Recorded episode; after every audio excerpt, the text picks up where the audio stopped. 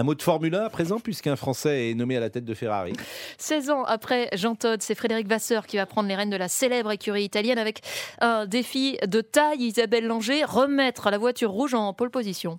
Oui, c'est un défi de taille pour l'ingénieur français de 54 ans spécialisé en sport mécanique. Il n'était d'ailleurs qu'un étudiant quand il a fondé dans les années 90 l'écurie ASM qui est devenue plus tard ART Grand Prix. Il y a dirigé de futures stars de la Formule 1 comme Lewis Hamilton, Sébastien Vettel ou encore Georges Russell et un certain Charles Leclerc, le pilote phare de la Scuderia. Le monégasque a d'ailleurs été titré avec ART avant de faire ses débuts en F1 sous la direction de Frédéric Vasseur chez Sauber en 2018. Car oui, depuis 5 ans et demi, le natif de Dravel, en région parisienne, avait pris la tête de l'entreprise helvétique qui roule sous le nom d'Alfa Romeo. L'écurie la moins compétitive du plateau, quand il l'a prise en main, a terminé cette saison sixième du championnat.